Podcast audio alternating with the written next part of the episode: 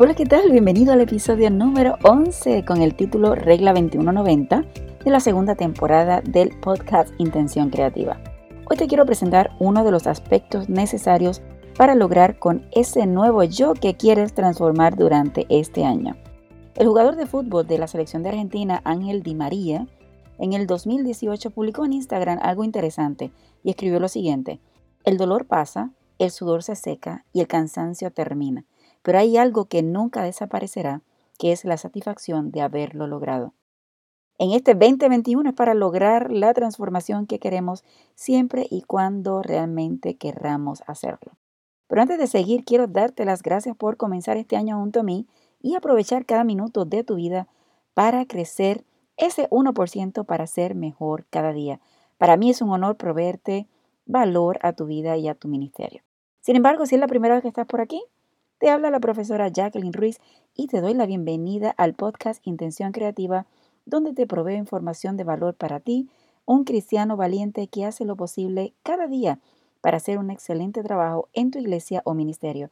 Así que presiona el botón de suscribirte para que te llegue la notificación de los eh, próximos episodios y compartirlos con otros. Hoy el dato curioso que quiero hablarte y, e imagino que no sabes es que hoy se conmemora el Día Mundial del sello postal, debido a que ese día nació Heinrich Stefan, personaje que organizó el sistema postal de Alemania y además fue el fundador de la Unión Postal Universal, que también le llaman UPU.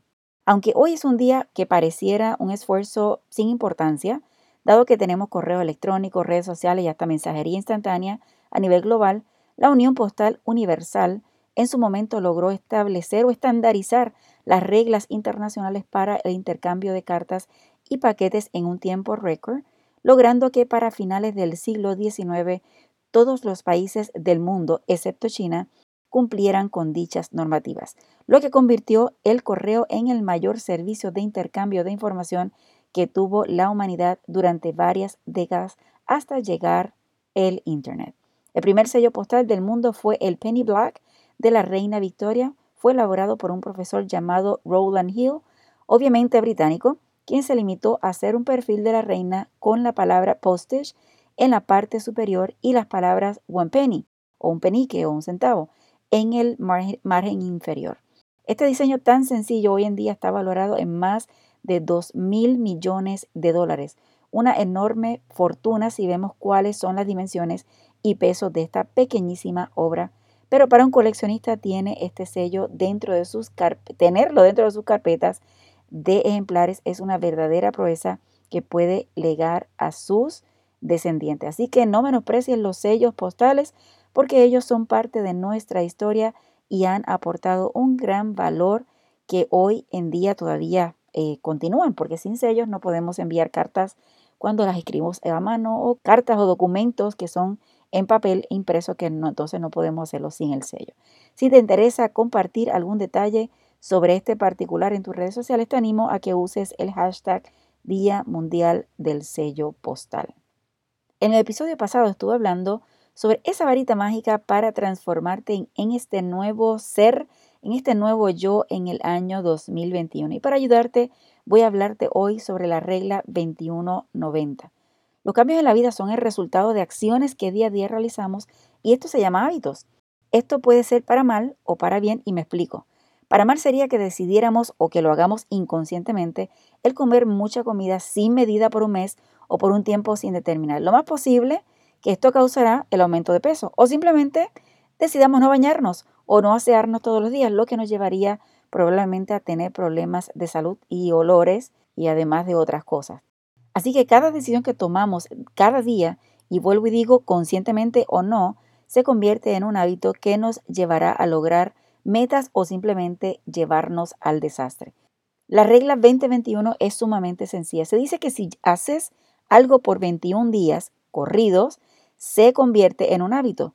Cuando una acción se ha convertido en un hábito significa que lo haces automáticamente y no tienes que pensar o analizar si lo vas a hacer o no. Sé que no he hablado del 90, pero en la regla 2021, que ya dijimos que 21 días se convierte en un hábito, si es que hemos convertido una acción en estos 21 días, pues si lo haces por 90 días, se convierte en un estilo de vida. Qué interesante que con repetir una acción en particular por tres meses será parte de ti y podríamos decir que hasta para el resto de tu vida. Un detalle importante es que imagino que no sabes cómo se comportan los hábitos en tu cerebro.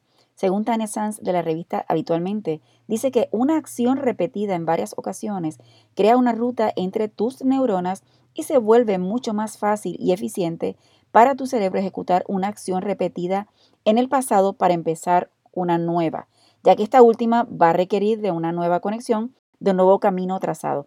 En tu cerebro, un hábito es una red de conexiones entre tus neuronas como un camino ya trazado. Súper interesante. Lo más seguro que tu mente está corriendo a millón y no es para menos. Toma la decisión de crear nuevas rutas en tu cerebro, creando hábitos saludables. Además, 21 días no son nada en comparación con los 365 que tú y yo tenemos en el año. Y tres meses también se pasan rápido, ¿no crees?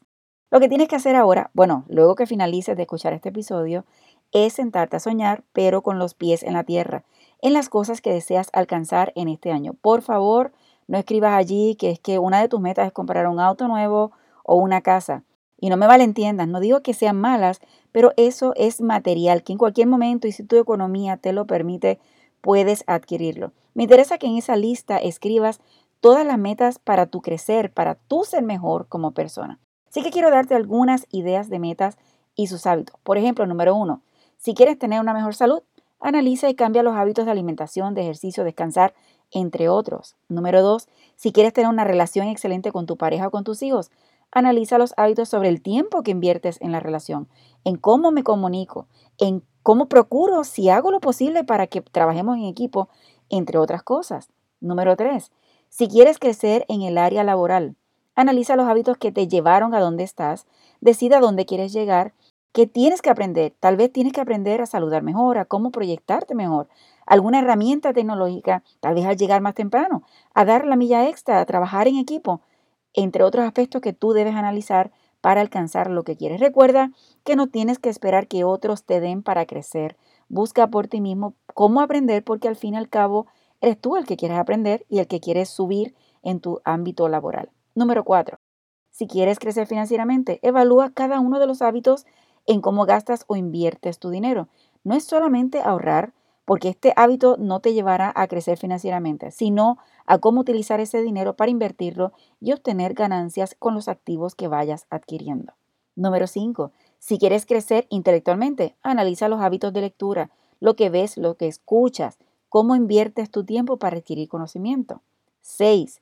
Si quieres crecer espiritualmente, evalúa los hábitos de estudio de la palabra de Dios, el tiempo de oración que dedicas, a dónde te lleva con lo que alimentas tu mente, entre otros aspectos que tú puedas considerar importantes para crecer espiritualmente. Y número 7, si quieres ser un cristiano activo, evalúa los hábitos sobre tu disposición para servir en la iglesia, en la comunidad, con los necesitados, entre otros, no esperes que te llamen, solo procura abrir la puerta de la oportunidad para brindar tu mano y sobre todo busca en tu interior cuál es el llamado que Dios te ha dado. Lo más seguro tienes otras áreas que deseas trabajar, pero la realidad es que no vas a lograr una transformación en tu vida si no tomas acción con cada uno de tus hábitos actuales. Si analizas tu estilo de vida, has llegado hasta aquí por cada una de las decisiones que tomaste hace tiempo atrás. Haz tu lista de metas finales y establece un plan de los hábitos que vas a eliminar y cuáles vas a añadir. Es importante que establezcas en detalle cómo lo vas a hacer por día, si es necesario hasta colocar el tiempo de duración y la hora. Recuerda que si lo haces todos los días por 21 días, ya tendrás ese hábito, pero si lo logras continuar por 90 días, será tu nuevo estilo de vida. No hay excusas, la decisión está en tus manos y como diría en mi país, la bola está en tu lado de la cancha y ahora es tu decisión qué vas a hacer con eso. Mi querido amigo, hasta aquí ha llegado el tema de hoy, deseando de todo corazón que te haya sacudido la cabeza y decidas hacer esa lista en detalle para transformar tu vida en lo que deseas. Ya sabes que nos vemos el próximo martes en el episodio número 12. Oye bien el título, dime con quién andas y te diré quién eres. Me atrevo a decir que todos hemos crecido escuchando esto de nuestros padres. Así que hablemos un poco de este tema. Vamos a ver cuál es la sorpresa del próximo episodio. No olvides que sin ti, aquí escuchándome, no tendría razón de hacerlo. Así que te agradezco por permitirme motivar, enseñar y aportar valor a tu vida y ministerio. Recuerda Búscame en Facebook, Instagram y YouTube como Profesor J. Ruiz con doble S de Samuel. Por igual puedes visitar nuestra página web en www.profesorjruiz.com y allí encontrarás todos nuestros servicios. Para que se haga fácil para ti, solo tienes que ir a las notas del episodio para que encuentres los enlaces de contacto. Si te gusta Intención Creativa, lo que espero de ti es que expreses con un comentario amable y valorización de 5 estrellas en la plataforma que lo hayas escuchado y que por supuesto lo compartas con otros. Ya conoces mi lema, no te limites a nuevas oportunidades de aprendizaje. Recuerda que juntos podemos construir un legado de bendición.